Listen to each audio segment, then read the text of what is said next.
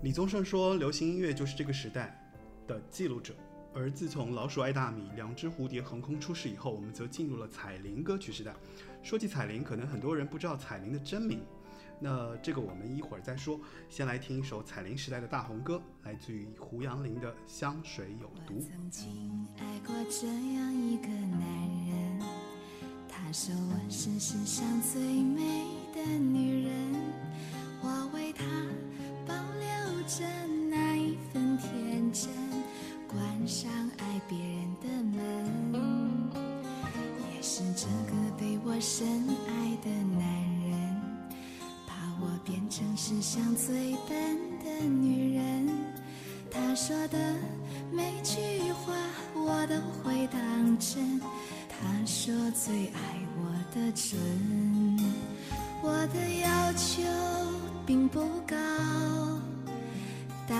像从前一样好。可是有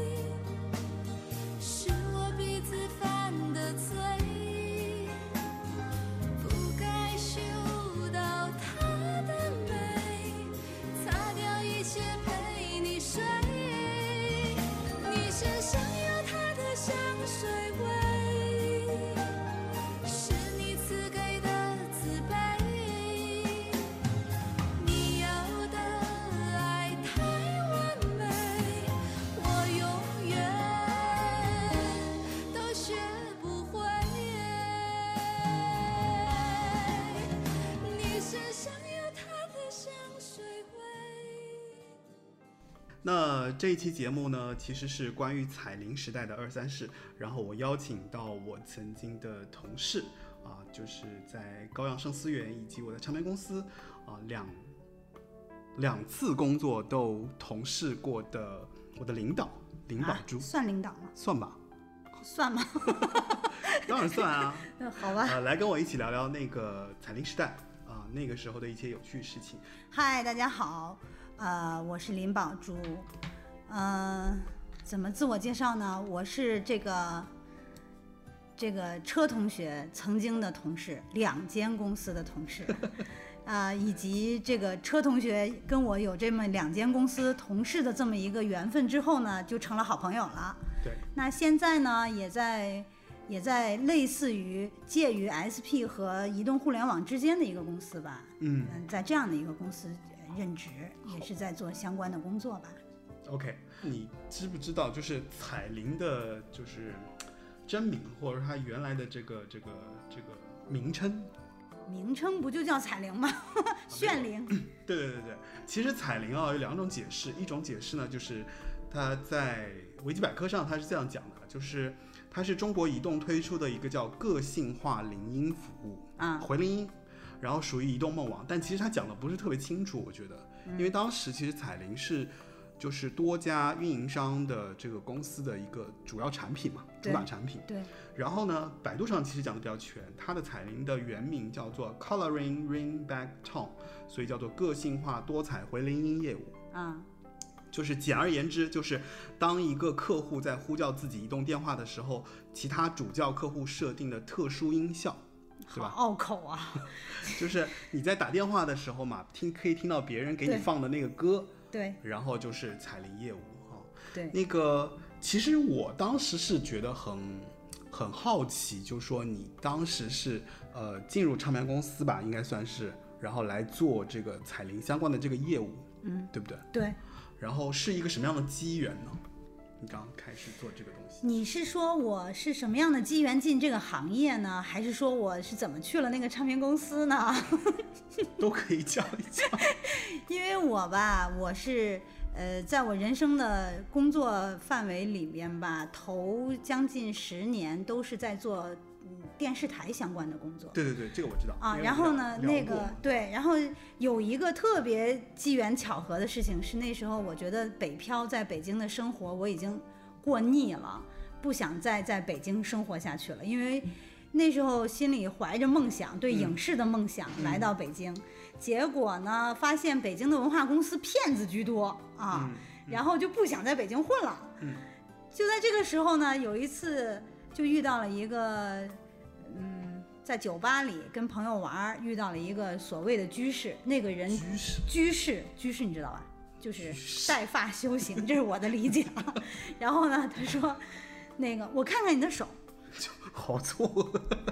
然后我我说那那给你看看吧。他说你这个小拇指的这个长度不够无名指最上面这这条线这么高，你留指甲好了，你留了指甲你就稳定了，生活就如你所愿了。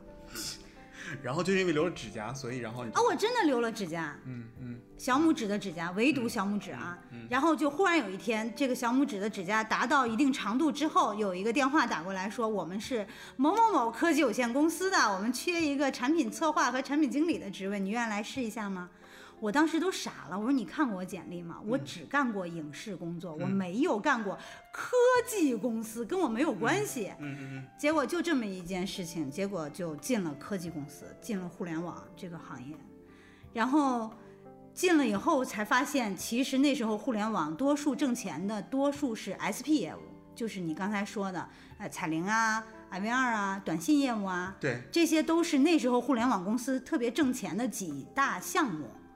对啊。那其实你去的应该是一家运营商下属的一个，也算也算是移动移动这个联网的这样的一个公司吧。对对对对对，他们跟移动、跟中国移动的关系特别好，嗯所以那时候就开始做相关这些的策划了。嗯，然后你要说咱俩共事的那个唱片公司，那个台湾老板的那个公司啊，是因为有另一间大公司的领导忽悠了这个台湾老板，这节能说啊？能说能说。就我的意思是说，就有另一间公司。其实它就是彩铃相关的一个，公司。有一间有一间那个有一间比较大的互联网公司的中高层吧，对，好像是把这个台湾老板说动了，说服了，哦觉得这个事情非常挣钱。嗯于是乎，这个台湾老板呢就愿意掏钱组建一个分公司，专门来做这个。做彩铃这。个对，这个就是咱俩共事的那个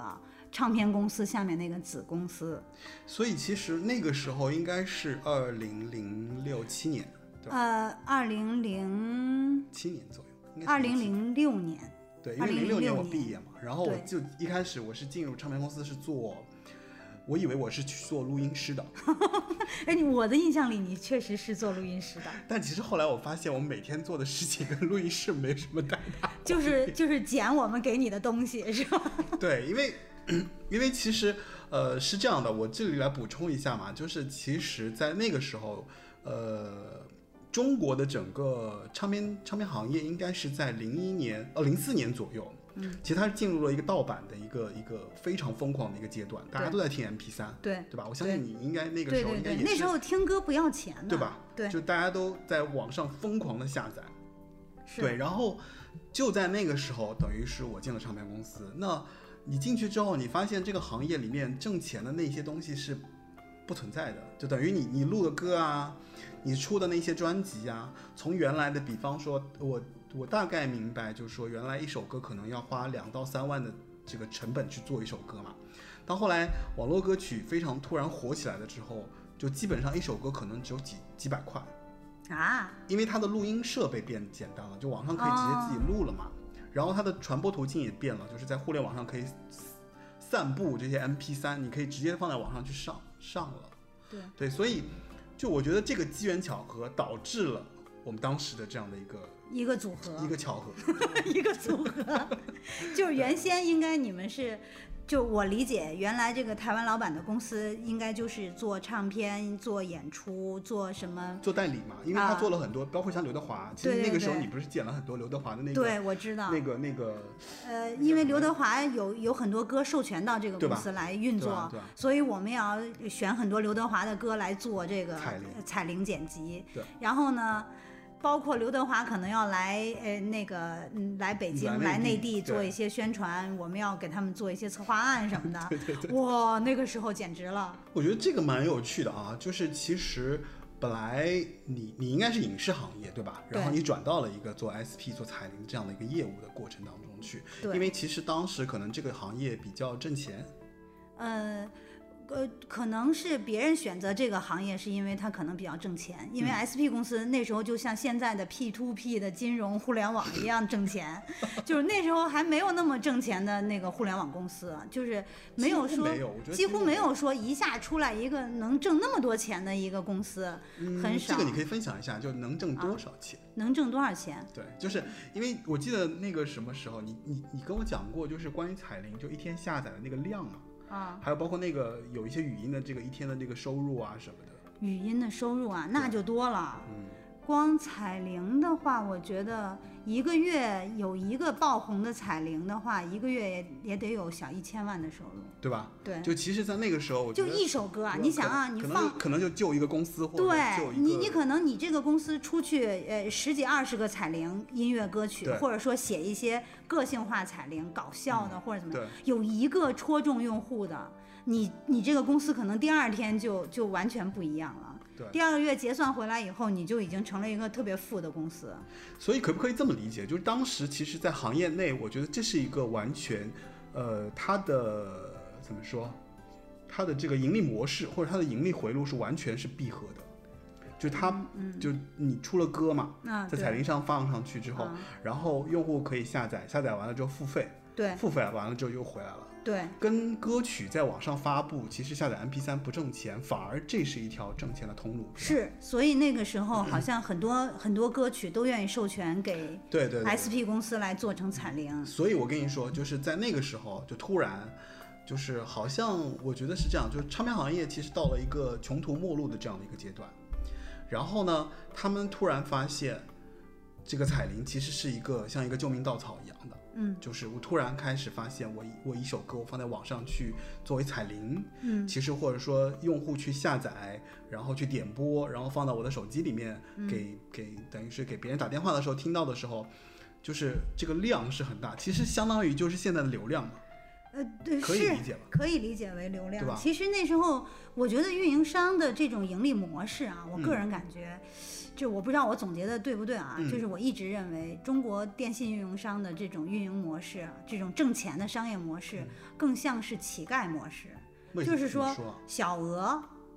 量哦大，我每个人只要你一块钱，好不好？但是我要十亿个人的一块钱，那就不一样了。嗯我一天，你想，中国移动、中国联通，它得有多少用户？中国联通现在号称有三亿用户，嗯。啊，我就要一亿个人一天给我一块钱，所以其实你想，他现在这种，他呃，我理解你说的啊，就是就是比方说这种乞丐模式，所以就跟现在的互联网，比方说，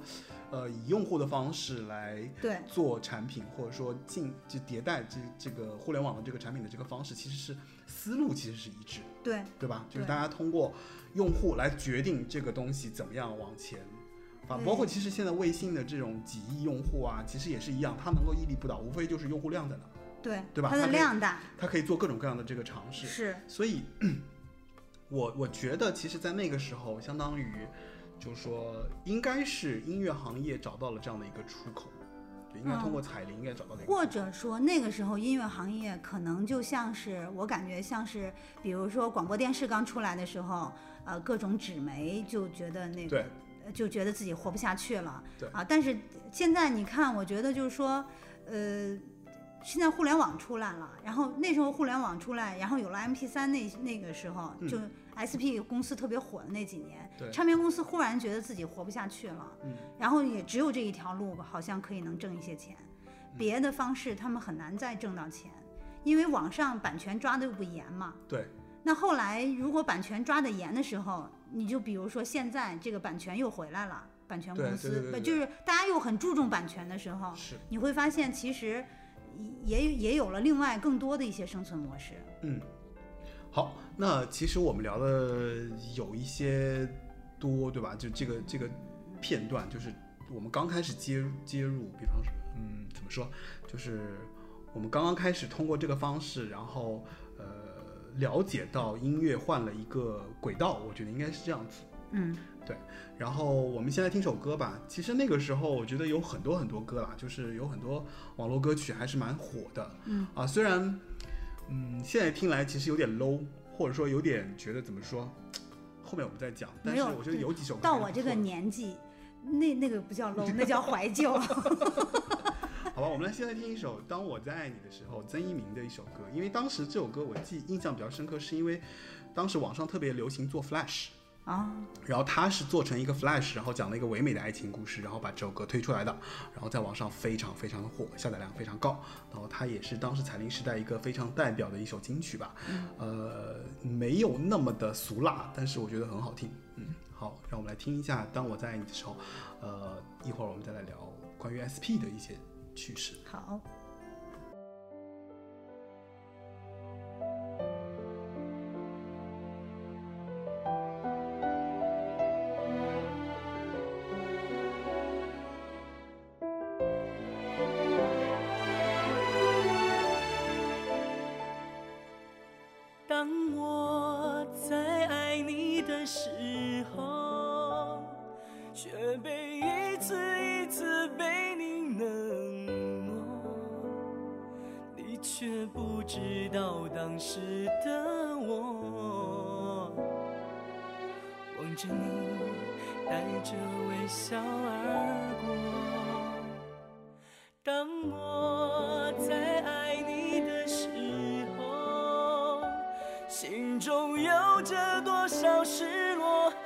伤痛，你却不知道当时的我，被你刺痛的不再是我，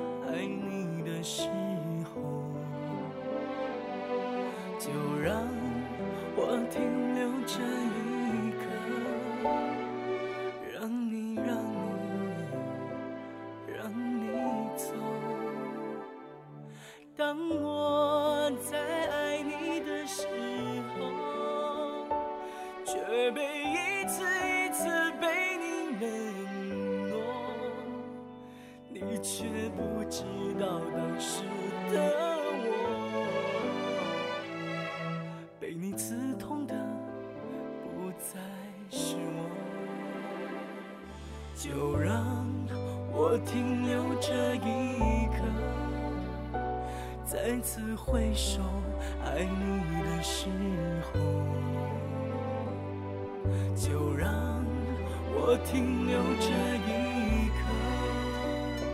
只想只想对你说。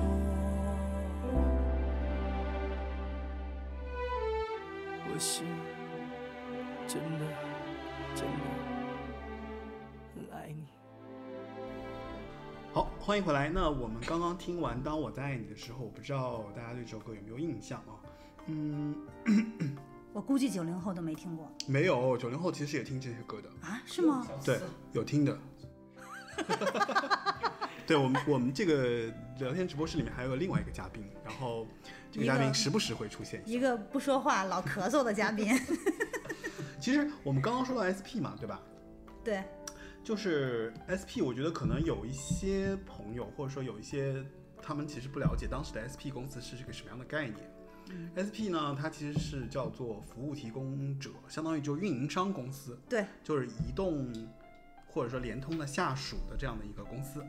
对，应嗯，该算吧。对，就等于说移动跟联通是平台，然后底下有服务提供商，有内容提供商，对，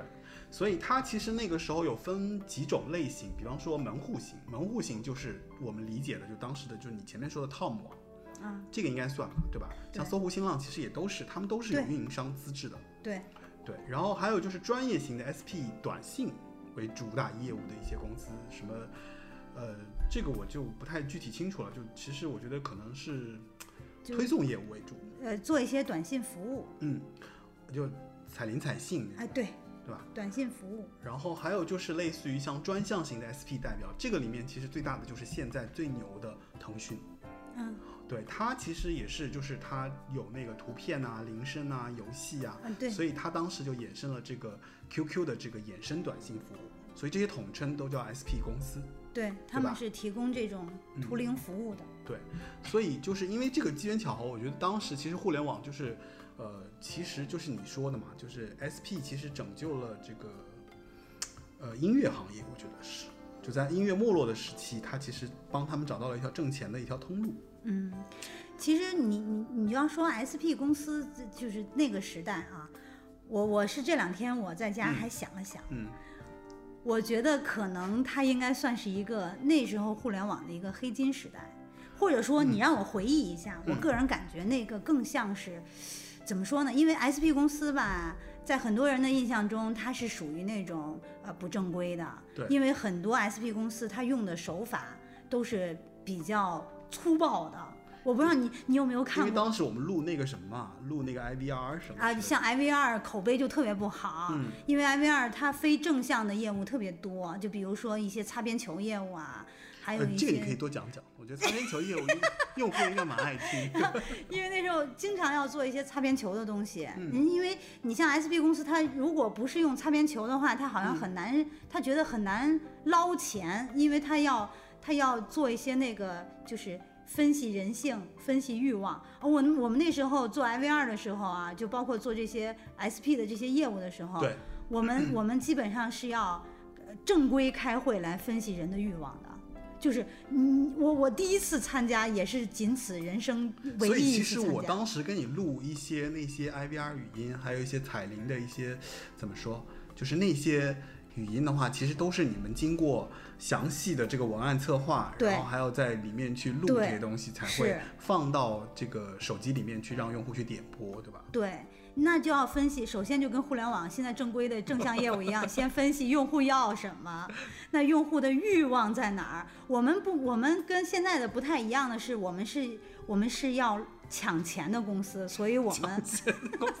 用得着这么直白吗？真的那个 SP 年代就是很直白啊，让我感觉就是一个西部世界，你知道吗？就是那种哇塞，西部世界都来。杀杀烧杀抢掠，你知道吗？嗯就是跟原完全跟别的正规公司我们用的是手法是不一样的。对，所以那么多人对 SP 公司有很多诟病，比如说呃，就可你能有很多看法。对你你可能你可能能用户不知情的情况下，我就已经扣费了，这叫哦暗扣嘛。对对对对，对，然后还有一些情况是你可能是定了一定了业务，然后呢，你可能不记得了，我也不会提醒你。对啊，对，然后这个其实就很很很不好，就是这个其实跟现在的这种短信也是一样的，这就是还是这个样子。其实你在网上不知道点了什么东西，然后他就对不断给你发对，然后他就把你捆绑住了，嗯然后捆绑住以后呢，你可能就就每个月就会扣每个月都会扣你的费用。嗯这个因为这些事情，所以最后国家才越来越规范这一块儿。对所以现在 SP 从从零几年以后就没落了，然后就就好像就它的业务就一规范起来，它就没有那么挣钱了，然后大家也嗯就不再去。所以其实我可不可以理解，嗯就是当时其实，在发那些彩铃，包括那些歌曲的时候，在某种程度上说，其实他们也是采用了这种操作。对，比方说那个时候就是特别火的一些歌，我理解啊，就比方说像老鼠爱大米，啊，其实他推的时候，我觉得其实就是用这种方式来推的。是那那个时候，其实不管这首歌好与坏，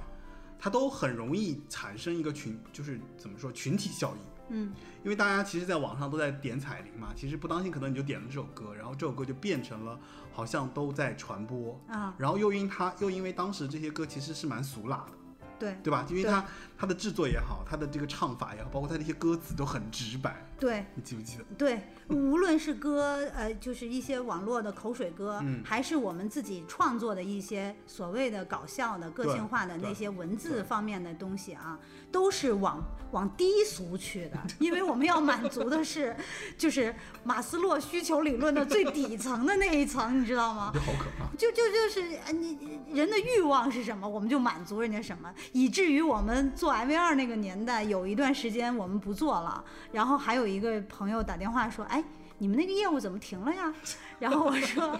对不起，最近用户量真的很大。对，然后我说那个那个最近这个真的抓得紧，所以我们不能做了。他说那我这出差寂寞的晚上我听什么呀？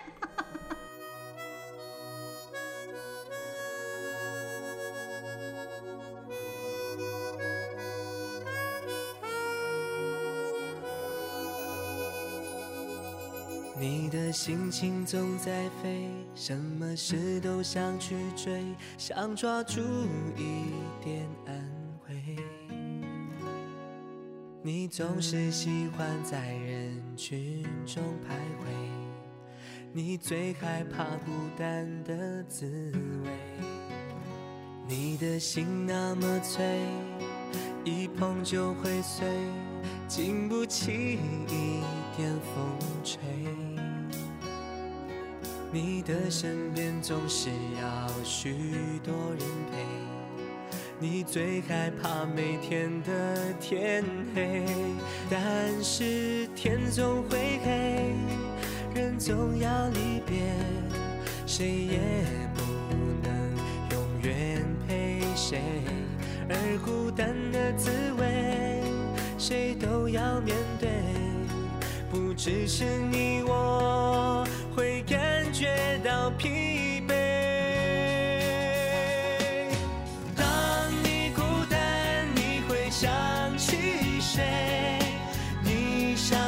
想找个人来陪？你的快乐伤悲，只有我能体会。让我再陪你走一回。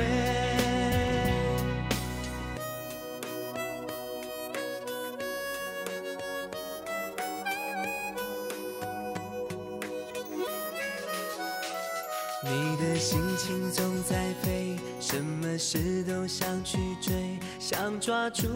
一点安慰。你总是喜欢在人群中徘徊，你最害怕孤单的滋味。你的心那么脆，一碰就会碎，经不起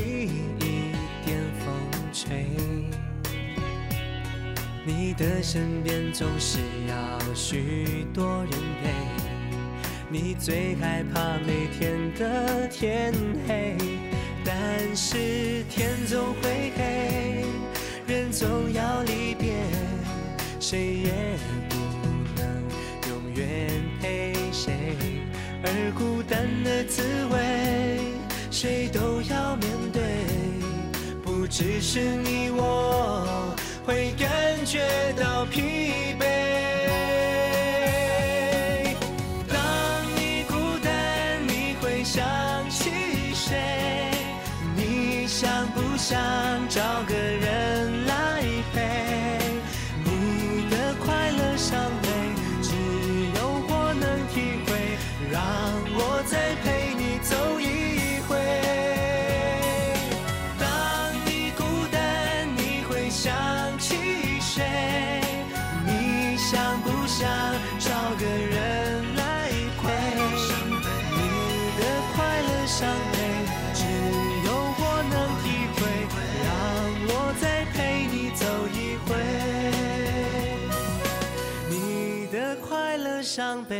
只有我能体会，让我再陪你走一我一想到这个，我就觉得简直就是无法回想，因为当时我还给你录了很多，就是那个电台不是很流行那种，就是什么寻医问药啊，啊，对对对对对，就寻医问药，我们也要走擦边球模式，因为我一正规的寻医问药谁听啊？这个也跟我没有关系。所以我跟你讲，我我从中学开始听广播的时候，我就老觉得很奇怪，你知道吗？就他们只是把网络广播那些就寻医问药的东西放到了手机里面。No，那你就错了，张大夫。好好，那个我跟大家解释一下，张大夫就是我当时的一个艺名，就是我在录 IVR 语音的时候我的一个角色。对，那时候我们让他当张大夫，然后我们来问录一些寻医问药的东西。但是这个寻医问药也是经过我们策划的，嗯，呃，只问妇科病。现在已经不只是就是只能讲妇科了，我觉得那那还能讲什么？讲很多，比方说就是什么，就是现在现在应该有很多新的东西吧。如果是放到现在的话，我觉得现在我们可以，哎，真的，你要是有兴趣的话，你可以做一期怪病。就现在有很多人得怪病，你知道吗？比如呢，比如我就我我前段就已经被诊治出有神经病了，这个有点夸张吧，因为神经痛嘛。神经痛你知道吧？神经痛啊，神经痛，因为你的神经在痛，所以你哪哪都觉得疼。然后就是神经病。那不是神经病，你觉得是哪儿有病？你知道大夫拿这种神经痛是没有办法的，这个这个是很正规的，这不是擦边球啊，就是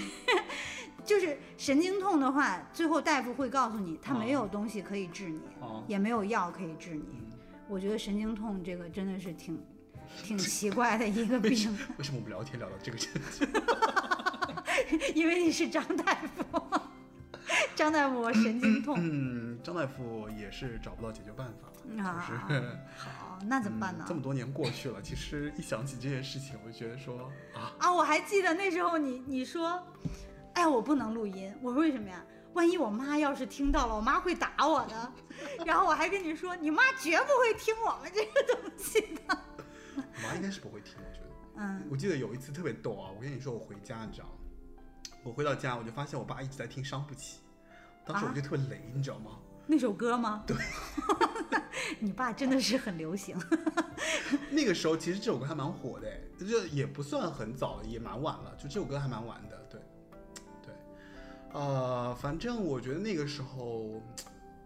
其实日子还蛮有趣的啊，就是每天早上白天，我我特别想，就是我特别想跟你说的就是，虽然 SP 公司那个年代被很多人认为诟诟病病啊，然后觉得那个 SP 公司都是坏的，你们嗯曾经做的都是一些呃满足低俗欲望的这个这个东西啊。嗯。但是那段时间，在我的印象中，反正 SP 公司给我找到了老公，然后哎，在 SP 公司，然后找到了好多朋友，一直留到现在。我觉得就是其实我比较怀念的是当时我们的那种工作状态，对，因为那个工作状态我觉得是蛮有趣的，就比方说，因为你难道不是因为低俗才有趣吗？低俗也是一个点了，就是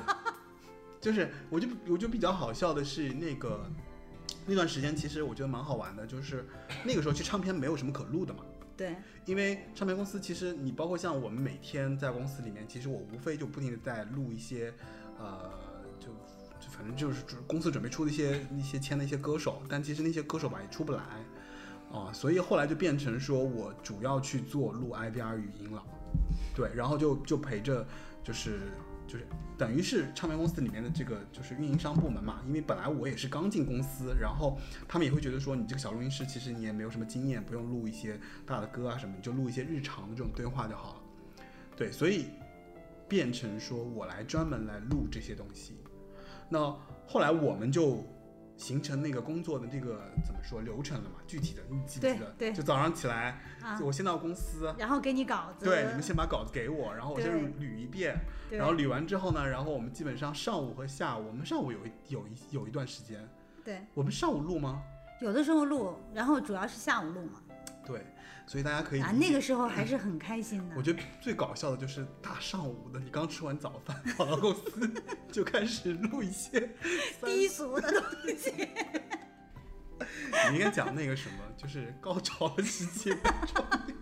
没有那时候我你知道为什么？就是我在 SP 公司啊，就因为 SP 公司做的都是一些擦边球业务嘛对，就我们所谓的，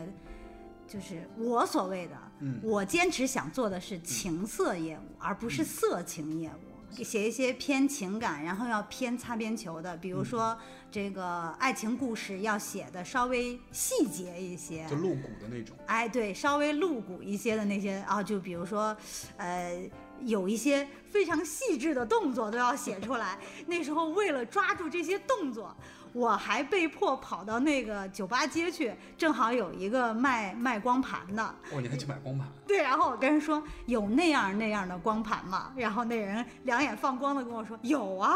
我说你能不能给我推荐一些？然后他们说你怎么会看这个？我说因为我要写动作。你怎么知道有哪些动作呀？然后那你只能说是你多看看，那你可能经验就会丰富一些。嗯因为当时有很多特别粗糙的业务也在挣钱，都是在网上看的那些情感故事改的。哦，然后我觉得一个真正好的业务，它应该是原创的。所以我们到一起工作的时候，我一直坚持的就是我们的故事都是自己写。对。然后你记得那时候还有很多同事，当然现在咱们也不要提名了啊我。觉得那个时候其实有很多小同事就刚来公司，对，也都是刚刚毕业的女大学生在帮我们写稿子。被逼迫写被逼迫写一些就是比较露骨的稿子，然后你刚才没什么人生经验。对，然后你刚才说的就是他把稿子写完以后就递给我看，我看的时候我就乐了。这俩人在一起很激情，高潮了十五分钟，然后我当时就在想，好可怕。这是精尽人亡的节奏。所以其实从现在看来，就当时这个这个过程，其实，嗯，怎么说呢？就是我觉得其实是确实是一种方式，就是当时等于是行业也好，或者说内容方也好，就是说他们在用一种方式来，呃，至少我觉得是语音层面的，嗯对吧？就音音乐和语音层面的这样的一个，嗯，商业回对，就是其实找到了真的是。挣钱的一个方法。你包括像现在，其实开公司也好，或者做任何项目也好，大家一天到晚在问什么 商业模式啊，说你怎么挣钱啊，什么，其实那个时候真的是闭着眼睛就把这些钱都挣回来了。但是说实话啊，他闭着眼睛是因为他确实用了一些不太合理的，就是不太合理、合法、合规的一些手段嗯，啊。当然，这个就是运营商内部的了啊，包括现在可能国家也在查但是。其实其实就撇开这些不说了，嗯就我觉得撇这个其实是行业的一些问题，嗯但是其实回过头来讲，我觉得那个时候等于说，呃，我我们还是回过头去讲音乐的部分好了。好，因为我觉得音乐的这个东西吧，就是你如果没有这样的传播手段，没有这样的一个一个订购的一个体系，或者没有这样的一个用户量在那边，就是它已经达不到像以前唱片行业，比方说有一张专辑啊，可能大家都去买，因为歌好听，对，对。但是到了那个时候呢，其实歌好听其实是我觉得是被被绑架的，其实被用户绑架的。嗯，对吧？就传播的过程中，用户其实是被绑架的。那这个歌的内容，不管你好不好，一个是可能运营商用了一定的手段手段，啊，还有一个呢，可能就是这个制作方式的越来越简单，对，就放在网上啊，或怎么样，然后就导致了整个行业开始慢慢变成了这样的一个思路。所以我觉得是可以理解的。就那个时候为什么就是唱片可能越做越不行，嗯，然后彩铃歌曲可能就是越来越俗，对，越来越俗。对吧？嗯，我觉得是。我觉得那个 SP 时代确实是还有一个不太好的一点啊，嗯就是说到它不不太好了，嗯就是它就是呃到发展到后期的时候，就让很多公司对产品的本质啊不看重，而看重的是运营的手段，就是怎么运作它挣钱的手段。就比如说，其实是运营能力的一个一个一个怎么说？对因为一个比较极致的。对，然后他们会觉得就是说你的内容也好，还是你的嗯产品也好，这个都不重要，嗯重要的是我我可以把你这个东西拿去挣钱。然后以至于现在很多就是原先 SP 公司出来的一些互联网型的公司，它会对产品的本质看，就是不是那么看重，更看重的是市场部。所以我能不能理解为，就是说，其实你在这个过程中，你觉得就是当时其实 SP 给现在的互联网公司留下了一些不太好的习惯，对就让他们其实更对内容其实更不看重。对他们可能不看重你这个呃功能结构啊，嗯或者你这个产品本质是什么样子呀、他可能更看重的是说，你看我们会有一些能力，我们有手段啊、我们就你你给我什么样的东西，我都可以拿出去给你挣成钱啊。所以其实那个时候也是这样的，就一首歌，不论你好听不好听，或者说，你他会用很多多多俗辣，或者说多烂，或者说你你写的多让别人觉得就土也好，或者说 low 也好，所以你说那时候彩铃的一些东西啊，比如大火的一些歌曲，可能到现在已经早都很多人都把它忘记了。是的，好吧，那我们来，呃，先来听一首歌，然后听完这歌了之后，我们来聊一聊具体的一些就是有趣的一些歌吧。那我们来听一首，其实当时我记得我们在 KTV 里面，我记得我蛮爱点的一首，其实也算是彩铃歌曲，因为我没有在正式的专辑上听过，我都是就比如说打打电话的时候听的啊，听到别人在放嘛，然后你就认识他了。对，然后点这是爱乐团的《天涯》，你听过吗？听过，听过，听过。对，所以我们来听一下爱乐团的《天涯》吧。风到这里就停，雨到这里无声，他也在笑我多情。影子陪在身旁，细数那些过往，多少年快乐和忧伤。谁把月缺变成月圆？我用未来换你我的缘。从来风花雪月无常，我却不能笑着遗忘。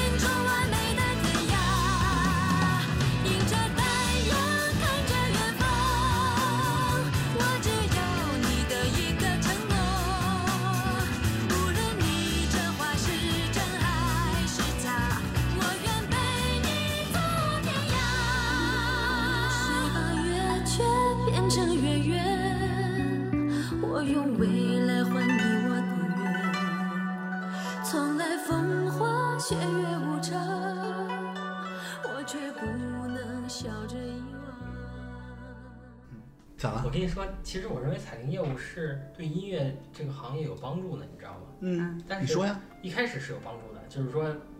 就小车，我觉得他说的对，就是一开始因为整个盗版啊行业横行的时候，你专辑根本卖不出去的时候，嗯然后互联网又刚起来，所有的人都在听 MP 3我可以免费下载的时候，然后整个音乐就挣不了钱了嘛，它就是寒冬期嘛。对高高晓松的那个那小说里不是也在说过这事儿吗？所以其实当那个互联网它这种收费形式，因为我抓不了就是互联网的这下载这些公司，对对对，我抓运营商是很容易的。嗯，其实我仍然可以搞，所以运营商愿意付钱去做彩铃业务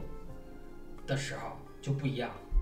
因为彩铃业务本来就挣钱，它是它当时是新兴的那个 SP 行业嘛，嗯，它太容易挣钱了。我给你强绑一个，那个时候只要一个套餐就绑一首歌曲嘛，嗯，那一个歌曲五块钱，对不对？嗯他们运营商内部其实也是分组的，你得这个分什么组就是说分项目组当时联通的不是移动的音乐基地是在四川成都，啊？然后呢，他们每就是每年都是有 KPI 的。我当时在联通嘛，联通哦我们当时因为在音乐基地嘛，我们是有 KPI 的。比如说，只要你进了他的 KPI，对这是很关键的，就是说总部它每年会定一个 KPI。比如说我这今年我的音乐业务要挣十五个亿，我们就当时就是一年要十五个亿嘛，那十五个亿它会分摊给所有的省，所有的省一进 KPI 的情况下，省公司它是就要推一些这种，对他要推，他要强推这些业务，嗯他要达到他的绩效，他才能过考核过审，嗯，才能拿钱嘛。那在这种情况下，他挣钱就容易。你只要一进他的 KPI，你就肯定稳赚。那个时候音乐业务年年是进 KPI，因为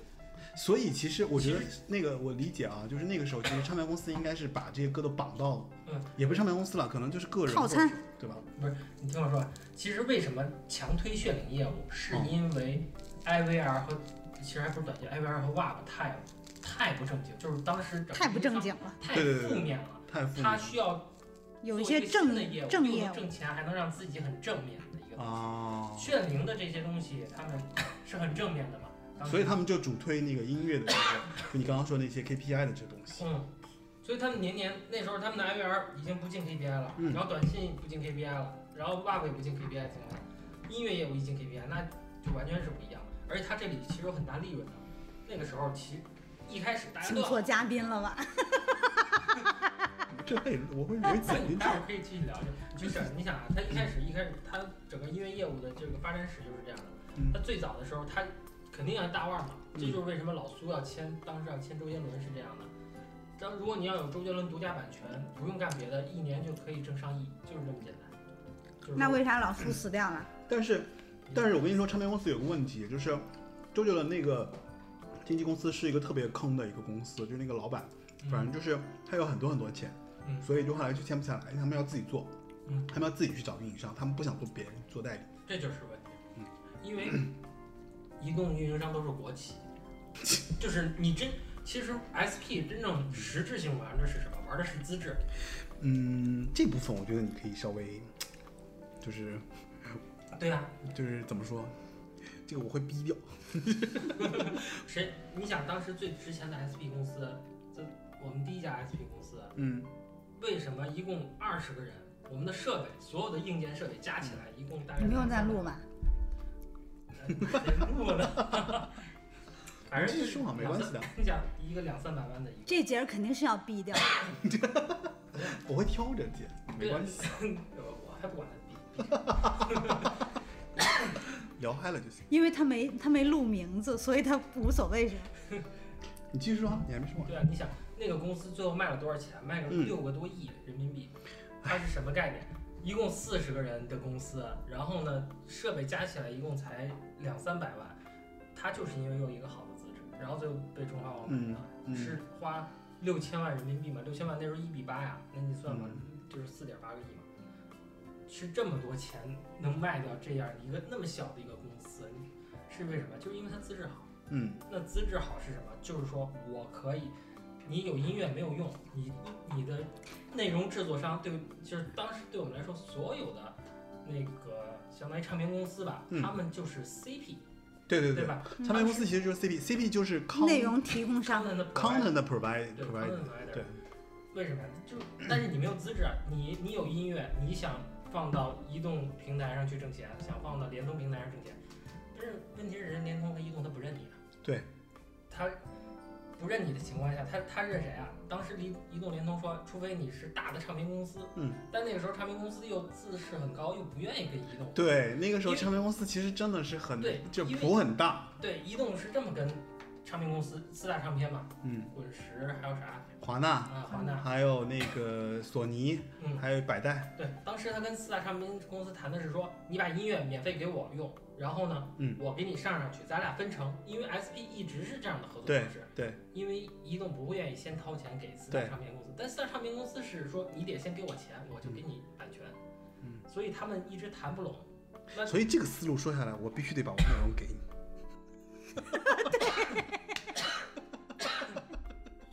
好，继续 我没有能力，你知道吗？我没有资质。好，OK，对啊哦，就是所以资质是很重要。有资质的公司，就是后来有一些小的唱片公司，它不好混啊，它嗯也想，它没办法，它被逼的。你唱对大四大可以火，对，小唱片公司活不了情况下，它只能卖这些版权。嗯就说那么我们尝试一下呗，我们不先不要版权费，因为这对于音乐公司来说是一个冒险。嗯他们以前固有的几十年的这个行业规则被打破了，嗯，他们不得不先把音乐免费的先提供给对对对四大，唱片公司。对。啊，不是提供给提提供供给给运营运营商。商，对，但是他们不能直接给运营商，因为他们一开始没有思路，他们只能给 SP。嗯对，SP 又愿意要，因为 SP 知道如何去挣钱，对，所以这就是最早的合作模式。嗯，所以你想，当时 一个当时那个什么转钱了，转钱了，就那些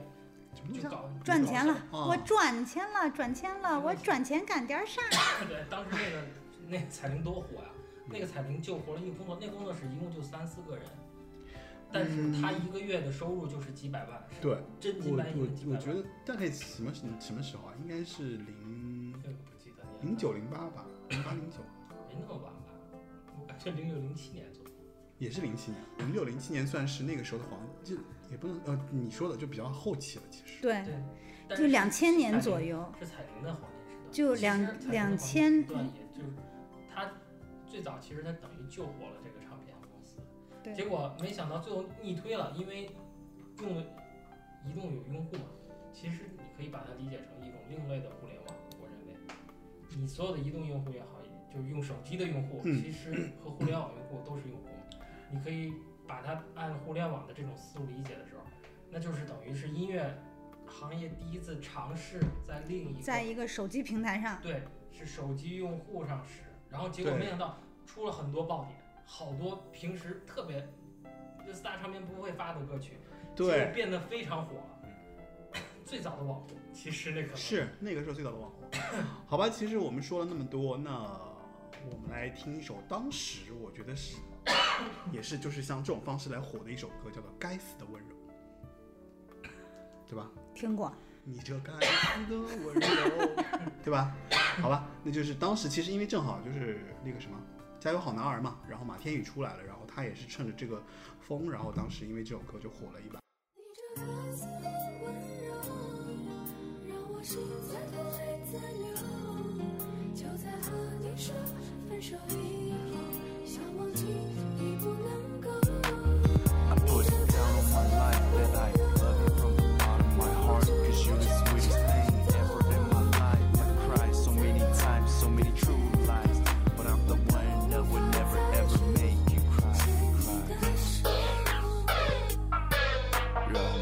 走完这一次完美的局，好像当初的约定，爱着对方一直到老。问自己，爱情的游戏还有没有规则？要怎么面对这问题？说没问题，心里在流泪，骗自己，可是你却对我说。说好泪不流，缘分已尽的时候，你不再要借口。风停了，雨顿了，定要走，我还站在记忆里，在感受。你这该死的温柔，让我心在痛，泪在流。就在和你说分手以后，想忘记已不能够。你这该死的温柔，让我止不住颤抖。哪怕有再多的借口，我都无法再去牵你的手。I put it down on my life that I love you from the bottom of my heart. Cause you're the sweetest thing ever in my life. I cried so many times ever since the night you were gone. 说好从此后，说好泪不流，缘分已尽的时候，再要借口。风停了，雨顿了，你一定要走，我还站在记忆里在感受。你这该死的温柔，让我心在痛，泪在流。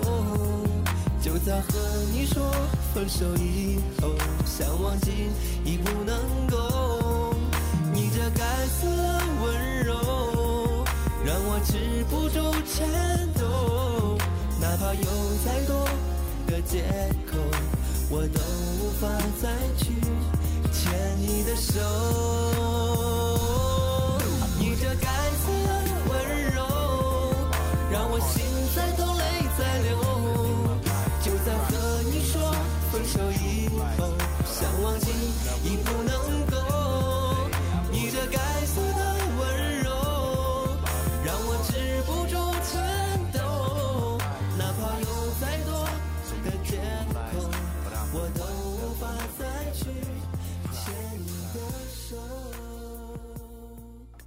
欢迎回来。那我们刚刚其实那个我们另外一位嘉宾，其实他觉得还没讲完啊，我们可以继续来听他继续讲关于就是 SP 公司啊、运营商他们的所谓的就是当时呃音乐资质也好，或者他推的这个这个阶段，它是怎么样子一个过程？你你是你是得憋了多少年？对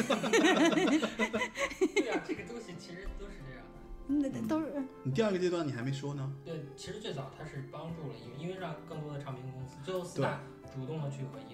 动和联动，反正有一个过程。对。对对，但这时候是其实他们等于是变相的拯救了音乐行业，因为所有的歌手可以收到钱了，唱片公司可以收到钱，啊是是是是是是是，其实是有帮助的，但是再往后就不一样了。再往后，所有的唱片就是人们很容易就会发现说，哎，我要推一个歌手，我也许发唱片不能火，嗯。但是我比如放个彩铃，那个时候有移动的那个移动音乐有音乐排行榜嘛，嗯，那是最早的，我不知道是不是，反正运营商自己搞的音乐排行榜非常重要。那不算早，那个最早我们之前聊过嘛，就上几期节目其实我们聊过，最早最早的时候其实是从电台开始的音乐榜音乐排行榜对，，最早他们上电台嘛，对，后来他们发现，如果他们是为了挣钱，其实商家都是为了挣钱，对，唱片公司也是为了挣钱。嗯他们发现，如果想让自己的歌曲放，就是订购量够大的话，对他必须得在移动的那个订购排行榜就一个榜单，靠榜单来推歌，所以就又衍生出了一个新的打榜的行业。谁能去打榜？还是 SP，就是 SP，哦它始终在做一个中间的一个事情。中间商，对中间商，他可以告诉唱片公司说，我认识运营商的人，可以来帮你推这首歌我可。以帮你打榜。他们会研究各种各样的思路，如何让自己的这个歌能上榜，是啊，对对对，这个我知道，这个我带来了解，其实和现在就 A P P 如何上 Apple A P P Store 差不多吧，就是反正就是，我觉得在国内就是有个风气，或者说它不太好，就是但凡你要有一个有一个这种榜啊或怎么样，就一定是有内部操作的这样的一个一套体系。所有所有的业务一开始都是正向的，然后呢，当商人们发现了这里的嗯就开始就开始就开始把它做歪了，这就是中国商人的本事，你知道吗？所以到后来，其实对音乐行业不一定。就其实也也算是一个伤害了，就是因为它其实是双刃剑嘛。我觉得一方面，他找到了，比方说他一等于是挖到挖到水了，挖到泉水，就有钱过来，那可能就是可以支撑他。但是一方面，又因为他有钱，所以他慢慢导向了另外一条路线。对，就他可能为了挣钱，慢慢变内容制作变得越来越差，或者他通过方式去推这个东对西了。，最后就是内容又不重要了，对，不是一定有好的歌曲。好，吧，那我们来回来讲一讲，就是其实我觉得那个时候有一些歌是蛮有趣的，就是我不知道你们有没有印象啊？我这里我之前有做过一个怎么说简单的一个列表吧，就是它其实是这样子的，就是最早最早的时候，其实网络歌曲有一首叫做《东北人都是活雷锋》，啊，有有印象吗？有印象有印象吗？雪村的，啊，对它，其实还是因为这个还火了一火了一把，嗯，就大家好像都是，而且也是因为那个时候还网上在推那个 Flash，对，一开始是没有 MV 嘛，就是一首 Flash 在网上，大家就传来传去传，什是么俺们那个都是东北人啊，就对对对对吧？然后还有狼爱上羊，狼爱上羊，好像有印象啊，这个。狼爱上羊啊，就那首歌，特，特搞笑。我我就我听你唱一句，我就我就 好，这是这是最早最早的就是网络红歌，就是零一年的。然后零二年呢是那个就前面我放过那个当我在爱你的时候，它也是就是那个 Flash 的，还有就是二零零二年的第一场雪，啊，那那个那个 那个刀郎的。刀郎的，对对对，然后后来其实经过这个过程之后呢，其实包括像 SP 啊、运营商啊、网络移动上啊，就开始发现，哎，这是一个啊，就是掘金的地方，然后大家就开始把所有的歌都往前推了，所以到零四年、零五年的时候就成了一个怎么说，就是喷薄而出的这样一个状态。零四年你知道有什么歌吗？什么回来我的爱、嗯孤单北半球啊，啊，然后你到底爱谁？然后别说你的眼泪我无所谓，呃，别说你的眼泪我无所谓是那个谁东来东往的。就是当时我们那个唱片公司，其实他算是主打歌手，他他自己自费来录歌哦，啊他来他来棚里录歌。你知道他当时因为这首歌，他其实就挣了好像挣了几套房子，因为他是个丽水的一个一个歌手啊，然后是一个小男孩儿，然后特别年轻，然后就靠一首歌啊，然后就自己做起公司来了，就东来东往。然后还有就是当时还有就是当你孤单时你会想起谁，啊，这个歌我有印象有印象吧？啊，什么还有什么秋天不回来，嗯，没有印象，没有印象。等一等一分钟，什么还有，哦，还有一个那个什么，两只蝴蝶，都是零四年。两只蝴蝶两只两只蝴蝶，你有印象吗？有印象，我跟你说，两只蝴蝶最搞笑的就是，我当时其实我在唱片公司我写歌嘛，我还挣了钱了啊，嗯，就是还写了两首歌，还挣了钱，然后我挺开心的。回到家之后，你知道，我妈就说我，我妈就说你这写的歌不行。我说啊，怎么不行啊？我说我写歌还挣钱了呢，多好。她说你看看，你看看那个谁，你要写哪种歌，你知道？他就开始唱《两只蝴蝶》了。我 我在家里被雷的，你知道，就里嫩外焦。我就想说，哎，我觉得你妈真适合去 SP 公司，真的，你妈一定觉得你你原来写那些歌不够 不够低俗，他，他我觉得呃倒也不是说低俗不低俗了，就是就是在这个事情上，我觉得爸妈其实是对那种东西其实是比较欣赏的，对吧？包括像我爸刚刚我说他放伤不起，然后我妈又说你怎么不写两只蝴蝶这样的歌的时候，我当时就说完了。我从小听的都是港台流行音乐，你跟我说你让我写这种歌，我怎么写得出来？然后你应该写一个浙江人都是活雷锋，这不行，江浙人都是活雷锋，然后你看啊，零五年就出来最最火最火，我觉得老鼠爱大米其实是当时的一个顶峰了，满大街都在放，对吧？对，那所以其实就其实那个谁，就是刚刚他其实也说到嘛，就是关于 SP 啊什么的，你知道。零七年十月的时候，中国音乐家协会其实召开了一场抵制网络歌曲恶俗之风的这样的一个主题座谈会，就这是我们内地的一个特色，就是有一个什么事情出来了，然后他们 要抵制一下，然后那个时候就是你包括像那个严肃啊，就很有名的那个音乐家嘛，你是有意见是吗？对，抵制混嘛，就严肃啊、古建芬啊，就是好多那些就是我觉得音乐工作者里面那些比较泰斗的一些人物，然后就中国音乐的，然后就对当时的什么那一夜、香水有毒、嗯，狼爱上羊的我这些网络歌曲，然后就就就反正就是抵制了一把。批判，就他们就开会就批判说，反三俗。对，对对对对，然后就成为当时我觉得应该是零七，所以就是你我们刚刚谈到嘛，就零七年其实算是一个顶峰嘛，对吧？对，就是相当于那个时候，其实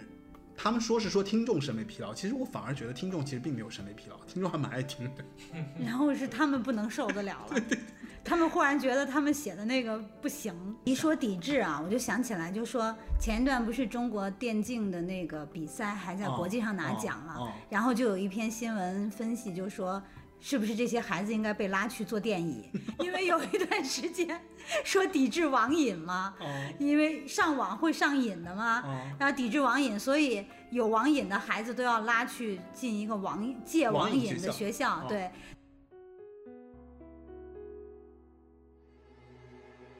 一个人在这个夜里，孤单的难以入睡，真的想找个人来陪，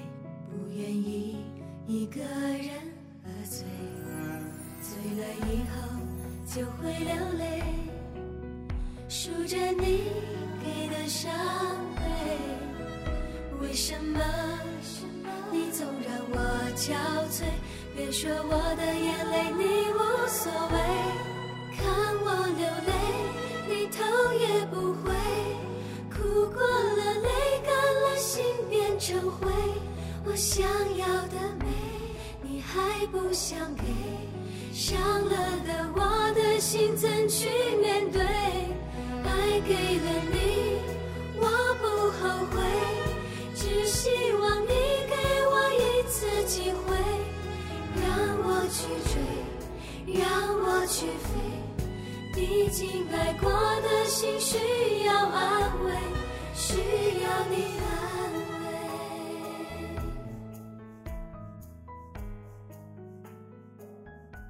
前面等于说就是零七年就是打了一波，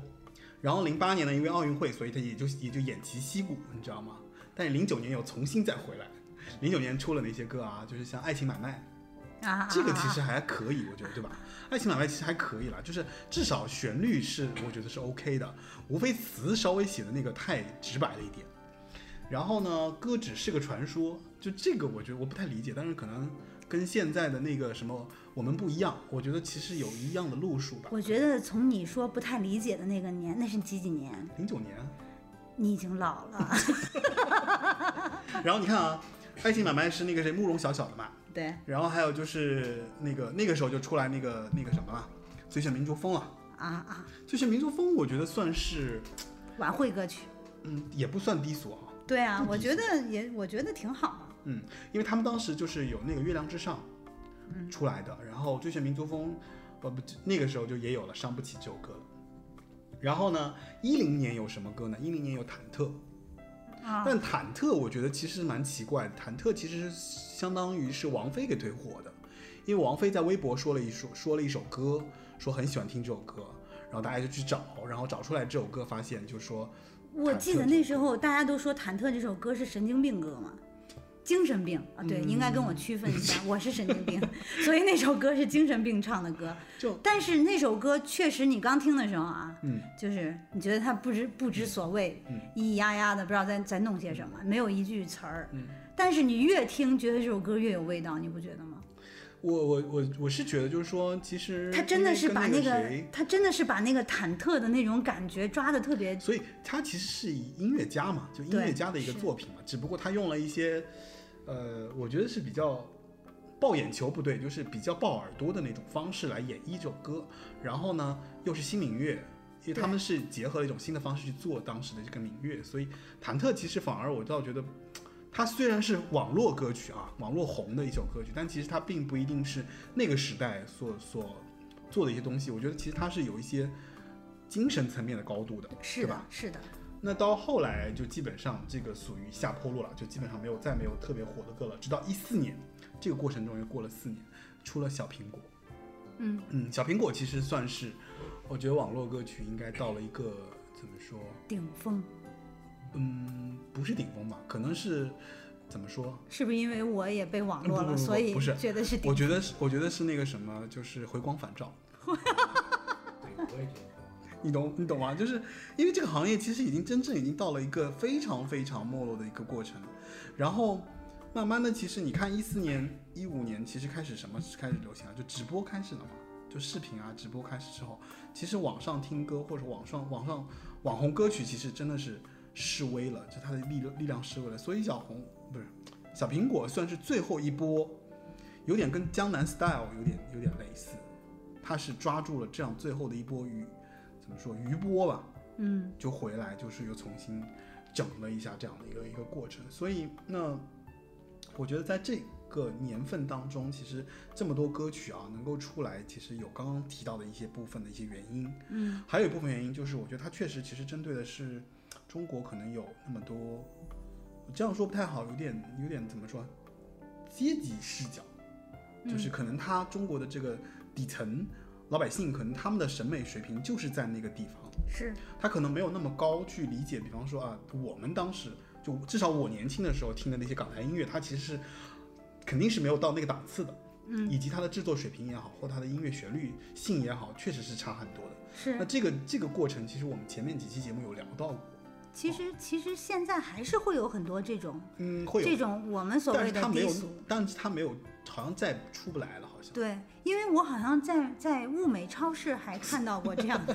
一些盘，就包括什么坐在老公，老公，我爱你啊！坐在，我就记得我逛超市的时候看到一个 MV 啊，嗯然后呢就是很古老的那种 MV 的拍摄方法，嗯然后歌词我只记住了一句，因为这个歌词太打动人心了，就是直直戳低俗的内心，你知道吗？啊，就是坐在宝马车上的女人，命运像滚动的车轮。那个我觉得是这样啦，就是因为嗯，就是这个你肯定是就是停不下，就是这个肯定也不会停。包括其实我觉得 SB 公司可能也不会完全的怎么说，就就没有，因为它其实还会再有，对，还会它还是它还是存在这个形式。只不过因为互联网的崛起，移动互联网就是真正代替了它。包括现在回过头来，其实唱片行慢慢发现，哎，通过移动互联网，我又可以收钱了，在网上我可以，因为我不不用，就用户已经不下载了嘛，对吧？对，所以我就慢慢的又可以在网上去发布这些歌啊，去去做这些东西。而且我觉得可能是因为 SP 的那个年代养成了大家用手机，其实那时候是扣话费嘛，嗯后来是面慢慢变成手机嗯支付啊，嗯就是用手机付钱这个事情，嗯一点儿一点的给大家养成了这个习惯，嗯，以至于现在你无论在手机上推些什么东西，好像收费已经变成一个观念了。嗯，对，就是民众可能在这个过程中，他其实已经有了那个付费的习惯，对，对吧？付费习惯就像你说，的，可能他有了这个付费习惯之后，他就慢慢的可以接受在网上我去为音乐付钱，对，或者说我愿意买一首歌、买一张专辑什么的。是所以现在反而其实有点回潮，就回回过来了。对，而且现在又注重版权嘛，嗯那现在为版权付费、为正版付费，这这个概念也慢慢已经被人接受了。哦，但是现在有一个最大的问题就是现在。各家平台都有各种版权，所以你听一首歌，可能你要花好几个是的，这个是让我很郁闷的一件事情，你知道吗？对？吧？你可能你要多买一圈儿，你可能要买什么，呃，QQ 会员啦，什么网易云音乐的会员啦，就各种会员。然后而且你知道现在我还有一点很不爽的是说什么？就是现在他们这种会员的这种机制，嗯还是以 SP 的那种形式出现的很多啊，嗯就是比如说包月的这对对对种形式，就是我只要付费，我这个月就可以听；我如果不付费，下个月我我不付费了，这首歌我就没法听。我还是希望有一种是能够呃，不过有个好消息啊，就是嗯。因为我在行业里面有一些朋友，他们其实是在做版权的，那他们就说，就是说，呃，现在这个过程其实也是一个过渡，因为慢慢的，因为腾讯现在有一个叫做 TMZ 还是 TME 啊，我忘了，就是腾讯有一个大版权联盟，他们在做一个这样的一个事情，然后他可能最后会把所有的版权都放到一个公司上去，对，大家集合在一起。你在一个平台上买，就是其实所有东西都可以都可以听了，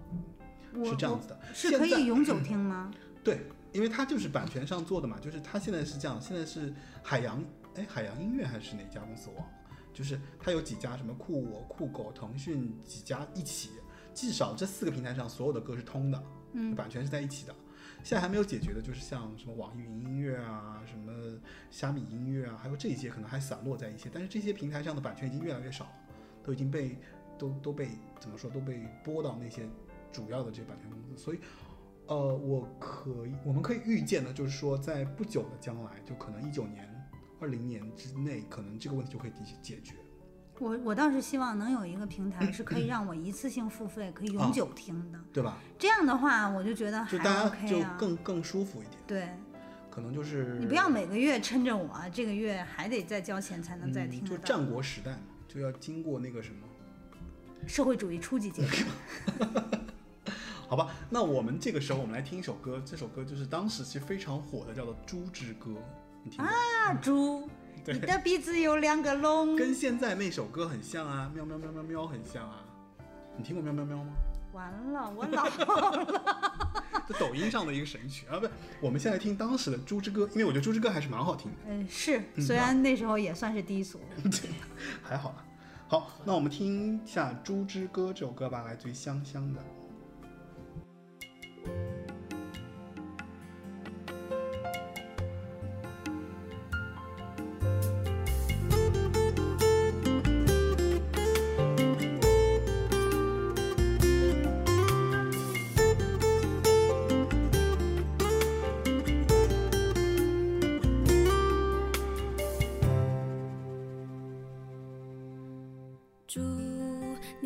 鼻子有两个孔，感冒时的你还挂着鼻涕牛牛。猪你有着黑漆漆的眼，望呀望呀望也看不到边。猪你的耳朵是那么大，忽闪忽闪也听不到我在骂你傻。猪你的尾巴是卷又卷，原来跑跑跳跳还离不开它。主神，主。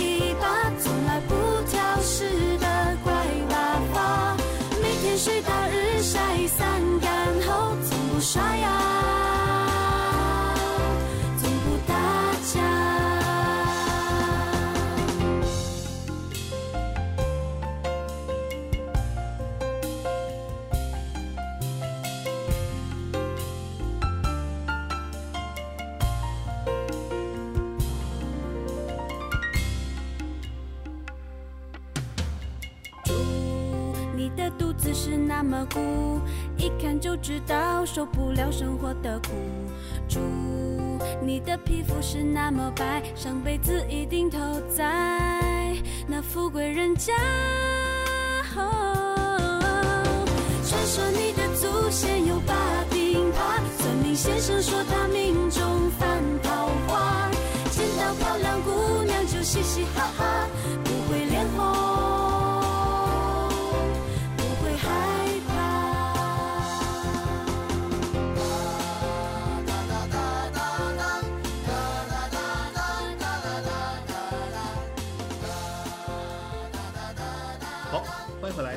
刚刚听完《猪之歌》之后，这个其实是我们当时那个年代的一些就比较比较比较流行的口水歌。对口水歌。然后呢，呃，其实我后面一个问题，其实我们前面都聊过了，那个咳嗽我已经讲完了，就是关于 就是网络歌曲与彩铃的关系。那那个咳嗽的就好了，我来我来补充一下吧，就是网络歌曲其实之前其实网上有人总结过，就是说它的旋律是相对简单的，编配也非常简单的，然后呢歌词又朗朗上口，所以它属于那种就在传播基础上，就是它的它简单，就是也不意味着不好听，我觉得是这样子。然后就刚刚其实我们提到，就网络新军向传统唱片行业，其实相当于是那个时候发起了一个挑战，我觉得算是这样子。对对吧？然后通过所谓的当时的这个互联网迅速传播的这个意意思呢，就是它获利了啊。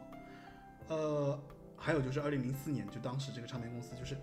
因为在网络歌曲风靡的这样的一个状况，其实门户网站其实当时有一个一些比赛，嗯，他们是让全民投票、全民参选，然后来激发民众对这些歌曲的一些怎么说，就是情感也好，或者说对于他们这个想要给这首歌投票的这样的一个状态啊，这也是一波助力了，反正，以及包括就前面提到的，就是我们运营商的一些手段，还有一个原因是网络歌曲其实它比较现象化，比较现象化，它只是对当下的民众的一些生活的一些嘲讽，或者说一些直白的描写，或者包括像小三啊什么这种东西，不是很多在歌里面有嘛，对对吧？还有就是它其实是区别于严肃古典的一些，呃，怎么说，古典音乐也好，或者认真认真的一些流行歌曲也好，它其实是跳脱于那个方式，相当于有点像恶搞歌曲啊、草根歌曲啊、改编歌曲啊，类似于这样的方式，所以才赋予了很多很多的元素，包括像我们刚刚前前面听到的这个《猪之歌》，对吧？哎呀，其实说到这个，我必须要说一下，就是还我前面没没讲完，就是关于东来东往那个事情啊，我不知道你了不了解，就是你当时不是在唱片公司嘛，咱们在，其实当时东来东往呢，它其实真的都是一直自费在出专辑，他其实也挺搞笑的，就是他通过一首歌，他可能挣了好多好多钱，他发了公司，然后他就你知道，就是歌手的那个创作欲被激发起来之后，他就要自己来公司出专辑了。他自己找了很多人写歌啊，然后花了十几二十万呢、出一张专辑叫《东来东往》。他后来也出过很多专辑，但是其实也不温不火啊，都没有他最早的时候他出过那首歌就是挣钱挣得多。但是他后来就是他反而是其实是被唱片公司改变了，就是他想要回到原来那种做唱片的方式方式，就是我要找写词人写歌啊，然后想找曲啊，然后呢。就当时在我的这个录音棚里面来录，然后我还给有幸给他录过几首歌，但其实不行，因为好像后来就反正就是就出不来，大概是这样的一个情况。但他原先录那首歌是什么歌啊？就是当我呃，他最早火的那首歌就是别说我你的眼泪我无所谓。我其实也也找了一下这首歌，我觉得他那个版本我实在是有点不想放。我们放一下黑鸽子翻唱那个，哦 不是黑鸽子。黑鸭子翻唱的那个版本。哎呀，我特别期待黑鸽子翻唱的。黑鸽子只会翻唱两只蝴蝶。哦，我补充一下，黑鸽子其实是我妈的毕业生。好吧，那你这个阶段你有什么想聊的吗？就是关于就是网络歌曲和彩铃之间的这个关系啊什么的。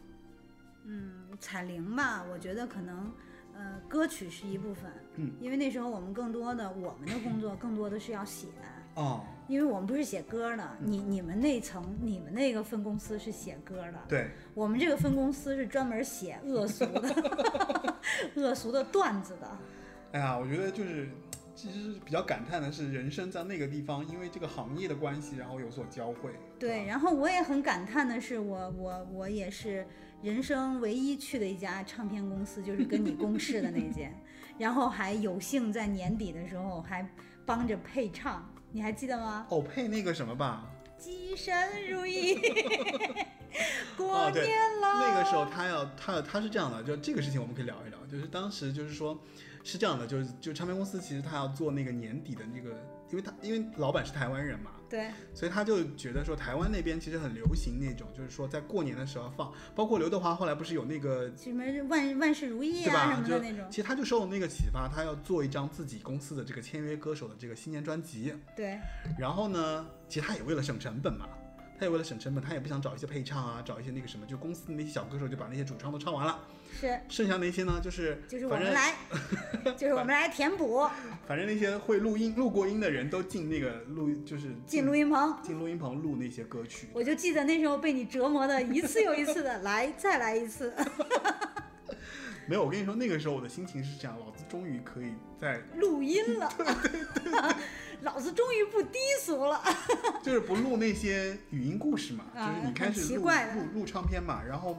录唱片，因为其实它分很多很多过程，它比方说有录主歌啊，这个主主要的歌手唱的部分，然后它还会录一些和声。对，和声有和声，它分几个部，它有女声部啊、男声部啊、左和右啊，然后还有高声部、低声部，它分很多很多部，所以可能要很多人来唱，然后唱一轨、两轨、三轨、四轨，所以要铺很多。可能你们听的时候，可能你就觉得说我听到有和声在背后，但其实你在里面看的时候，它可能有大概十七、二十轨。就类似于啊，我就举个例子，可能有二十轨，这二十轨里面可能有四轨可能是男生，四轨女生，然后还有四轨是高的，四轨是低的，然后你就会发现就是很多很多拼在里面，最后才合成，比方说他歌手的后面那个声音嗯，啊，所以才会有我当时那种就是来一遍，再来一遍，再来一遍。你还可以做得更好。我觉得这个一会儿可以作为结尾，你还可以做得更好。听一首歌吧，你要不要推一首歌？我呀，嗯，嗯，要是跟彩铃相关的，嗯那没关系啊，你觉得刚刚那些我觉得那个就挺好听的，就是不怕不怕辣，不怕不怕，然后让让岳云鹏又又说的又又让我觉得这首歌还是很好听的不。怕不怕辣是郭美美的，好像对吧？对，啊，此郭美美非彼郭美美，因为网上记不记得当时还有郭美美炫富事件，哦，对吧？我觉得他是用了这个人的名字呃，不是这是另外一个。这个郭美美就是当时是台湾过来唱歌的一个郭美美。嗯我我就我就觉得哦，我你说那个那个那个网上那个人就用他的这个名字，对啊，是吗？是这个意思吗？我也不知道然后我我是觉得就是前一段听岳云鹏的一个老相声里面说到蚂蚁的牙是黑色的，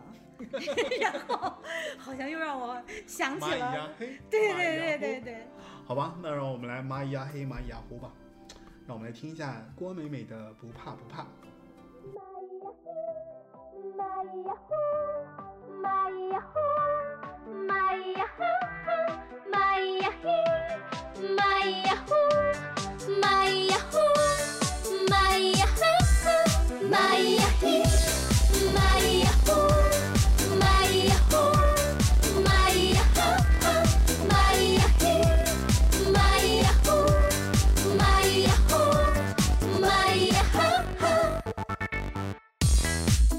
hello 看我你在害怕什么？是我错？没能够啊把自己变得成熟，伤口那么多，已经不怕再痛，没什么。转身以后，我会练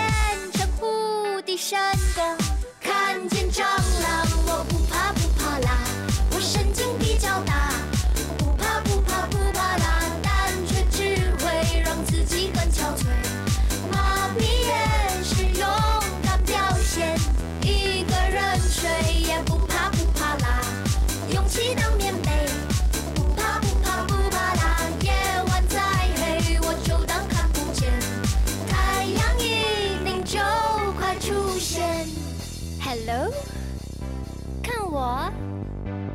在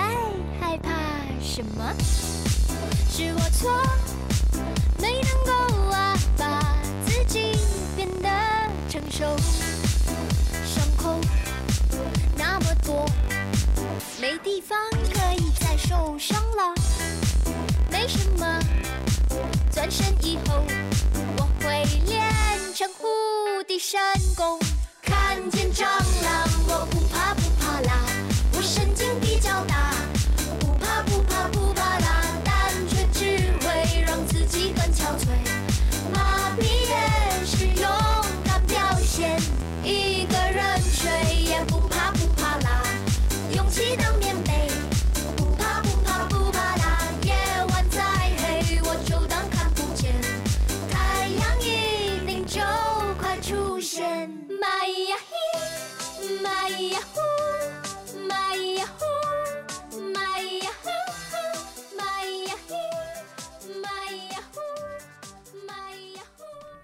欢迎回来。那我们刚刚听完不怕不怕之后，其实我们今天聊了很多嘛，就是关于呃怎么说，就是应该说算移动互联网的最早最早的形态，对吧？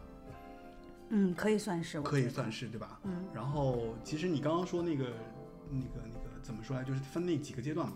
就是从短信对对到彩信到 IVR 到 IVR，然后 IVR 完了之后是 WAP，WAP 完了之后才是彩铃炫铃，再接下来最后就才是转变到移动互联网，对。对吧？对。其实它的阶段是这样子的。那它在某种程度上说，它其实相当于，我觉得其实是唱片行业遇到了一个拐点，拐点，对吧？因为它它行业下来了，它行业下来是因为就是互联网这个行业慢慢在往前起，然后中间这个阶段我觉得是一个过渡，彩铃炫铃这个过程其实是个过渡，它把他把音乐行业真正过渡到了通过移动互联网的方式来来怎么说？就音乐行业还是音乐行业，只不过它的途径变了，或者它的方式变了。对，它还是不会死的。现在唱片我认为也不会死啊，就是对它之后会以另一种形式存在。就其实我们刚刚说到，就是关于内容，就是慢慢回来了嘛。对，对，是的，我记得其实我们当时在做怎么说，在工作的时候，我们当时一直有个讨论，就是到底是内容为王还是运营哎渠道为王？对。但是在在就我们说的 SP 最火的那几年啊，嗯，就是还是以渠道为王为主的，因为他可能更看重的是资质。对，嗯，然后现在这几年内容又回来就了，回来了，所以版权呐、版权那些都反而是一个契机，我觉得是可，能对行业来讲是个契机。哎，你说我会，说不定以后会回到音乐你行业。你会很火的，我我一直很看好你。你先给我签个名，今天就赶快签个名。咳嗽的那个，你还有什么要总结的吗？对我，我可以这么问吗？就是比方说你现在听歌，你对那些网络歌曲啊什么的，就是你再回去听，你觉得他们之间有没有什么就是说联系之类的？联系啊。嗯，就是因为其实现在网络歌曲也不是没有嘛，就是现在网络歌曲还是有的，我觉得你包括其实你我觉你得这个行业从来没变过。对吧？就是我觉得只不过你看现在从直播上去唱网络歌曲了，就抖音出了很多抖音神曲嘛，对，我觉得也是网络歌曲的一种延伸。对，但是那个时候其实是通过手机来传播这些歌曲的，嗯只不过最早一波的网络歌曲，我觉得我相信就是刚刚其实我们前面提到过一些，包括像我最早其实是从 Flash 开始的，因为 Flash 开始做一些歌曲了，嗯，对吧？我觉得现在其实唯一的变化嗯就是这些歌曲从来没变过，对，他们的品味也好，他们的听众受众 没有任何变化。你就说人一直很三俗就好了。人不三俗枉少年，就是这样的，这很正常。但是其实变化的是它所承载的平台不一样。嗯你看怎么说？你看最早的最早一批网红，其实应该是靠 Flash 那些，嗯，最早那他们能上在哪儿？就几个大的互联网网站，对对吧？网易、新浪，对吧些嗯，大的门户性的网站，那个时候特别流行建门户网站。对，那不是所有人都可以放上去。然后呢，而且一个页面的展示也是有限的嘛，对所以真正能火的还是少数，嗯，对吧？是是是，而且还是能上网的人也不是很多，不是很多。我大概是九八年才开始上网。对啊，就是人们在慢慢接受互联网，嗯，然后等到彩铃炫铃时代不太一样了，嗯，就是说，首先第这一次是真正能让你时时刻刻挣到真金白银的，啊就，它的那个商业价值是完全不一样的。对。然后等于唱片公司突然发现，哇，这些就是咱们所说的这些互联网歌曲很挣钱，嗯，它可能会比那些正正经经的，然后学过音乐的，然后认认真真写出来咱们说的那个正是是是是什么正统啊，就学院派，对啊对嗯。学院派的这些人，可能比他们还挣钱。肯定啊，然后那就是说，等于是互联网的，呃，就是互联网歌曲的地位是完全不一样的。对，但是他们的传播渠道仍然是有限的，他必须得承嫁接一个公司，对对吧？我得把我的歌，然后放在哪个公司上，然后嗯，呢让这个公司帮我把它放到移移动的音乐平台，嗯反正就放音乐平台上嘛，就嗯是差不多这样。嗯，我觉得现在这个时代可能就是，其实原来的那些时代仍然是靠，为什么？就是我觉得这个时代肯定是就是就是这些这个方式应该还是在的，嗯但是彩铃时代确实慢慢的已经开始走到了一个非常末路的一个一个状态了。因为大家其实都已经很熟悉的运用，比方说通过手机、通过 APP 来听歌，或通过手机、通过 APP 去获取这些东西，嗯对吧？而且这个渠道也好，就是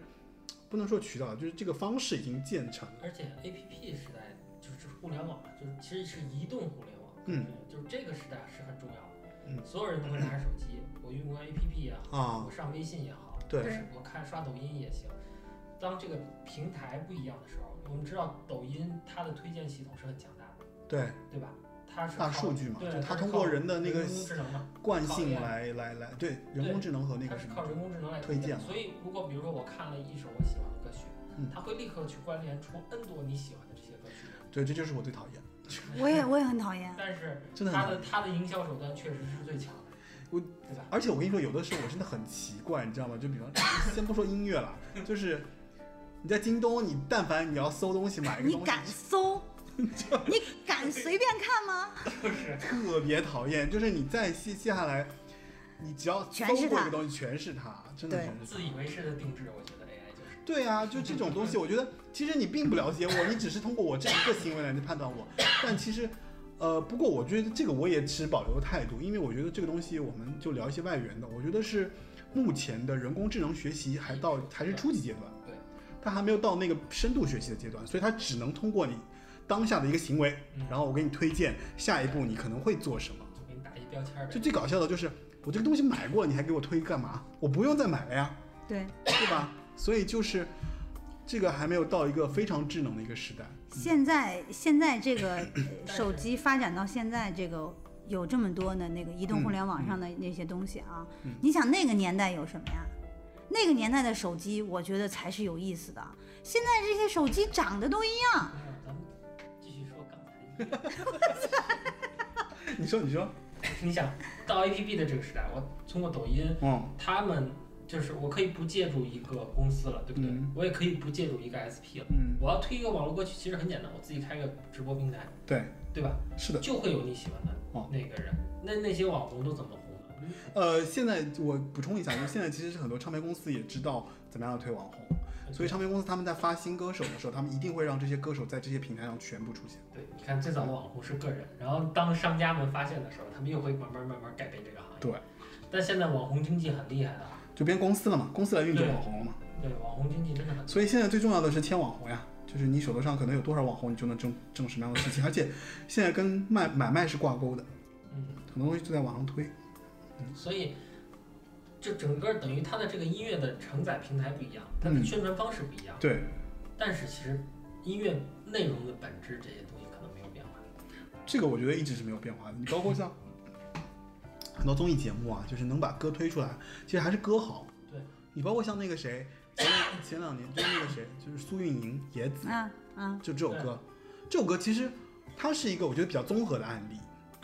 就它一定是有网络的助推的，对吧？嗯肯定是有百分之百有网络助推的，但是呢，它本身也是一个非常好的内容，嗯这个确实是大家都承认的，而且不 low，嗯，也不也不低俗吧，对吧？对就从音乐本身来讲，就是它其实质量是在的，而这个人写的这首歌，当然他后来，呃，苏运莹本身就咱就不说了，就是因为他后来他他去台湾发展，然后他签了新的公司啊什么，他也能不能写写新歌我就不说了啊，就是其实他当时我觉得就是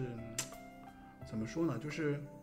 他能够出来，或这首歌能够出来，其实正好应对了，就是说我觉得是从呃运营也好，或者渠道强大也好，加上内容的这样的一个东西，所以才爆炸式的发发就出来了这首歌。因为它的红的程度其实是跟当年忐忑完全是一个级别的，嗯对吧？你包括像很多什么过年老板要唱一遍啦，什么啊对就新年要干嘛了，什么就大家都要来一遍，所以就是，嗯，反正就是算是也算是新时代的一个网就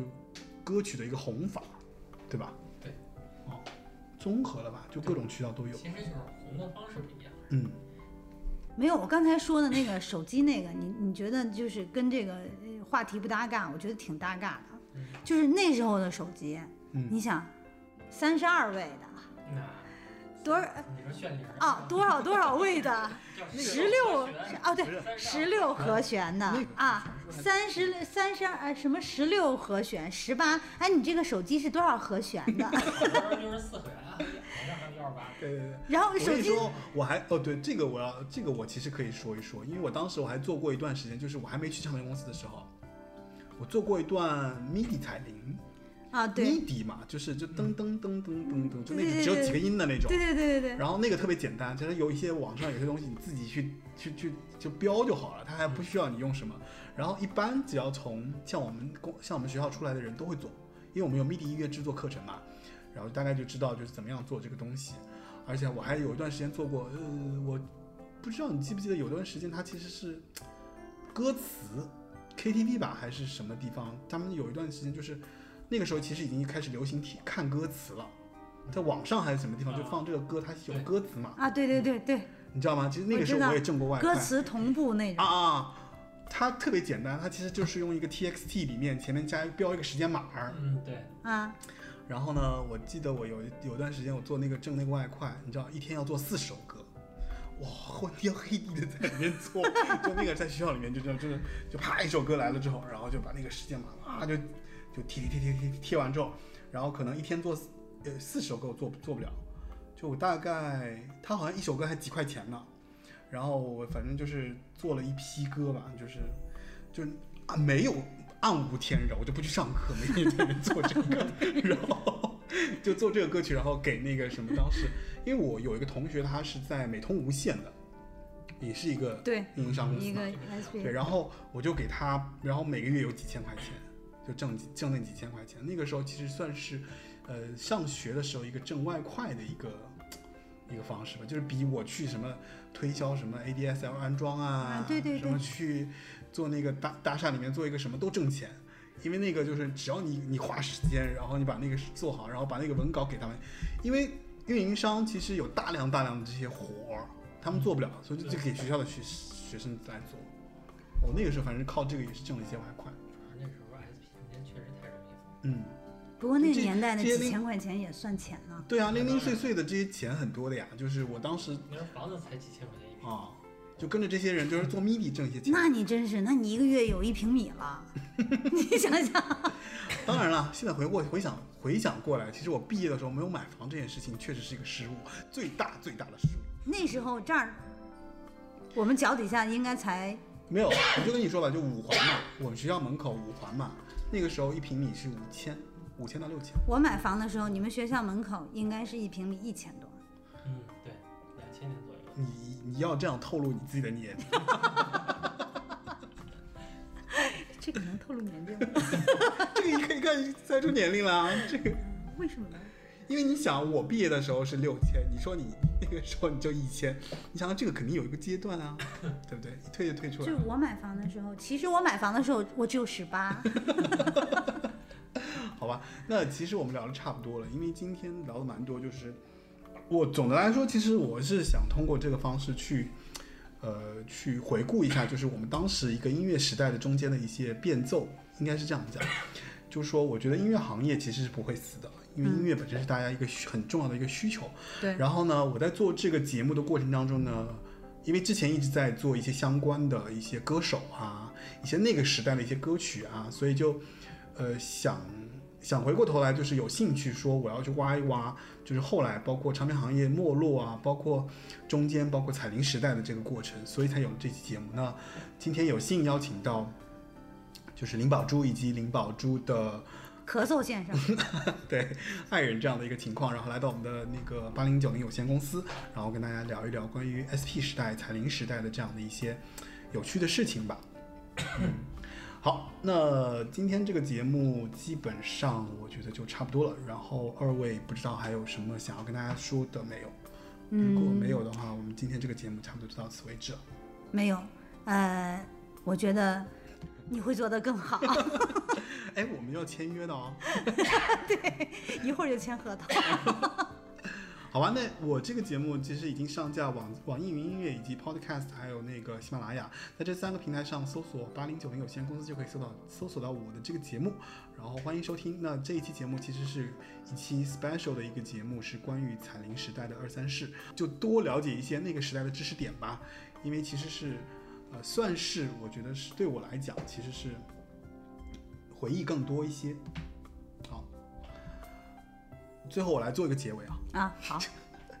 在时间的洪流中，移动通信的进化以一种前所未有的方式影响了我们的生活。那我们可以随时随地、随处和一个远在天边的人进行对话，是这个时代。而移动互联网的发展和移动音乐版权的不断完善，也让我们早已忽略了曾经这个需要等待或者保持期待的过程中，与音乐不期而遇的这样的一个手段。那那个当你拨打对方电话听到一首歌的时代，已经悄然远离了。所以其实我们在这期节目当中已经跟大家聊了很多，它为什么远离，以及远离过程中我们发现了一些什么样有趣的新事物。好吧，那今天这期节目就结束了，我们跟大家说一声拜拜吧，拜拜。拜拜。最后，让我们在孤单北半球的歌声当中结束今天这期节目，好吧？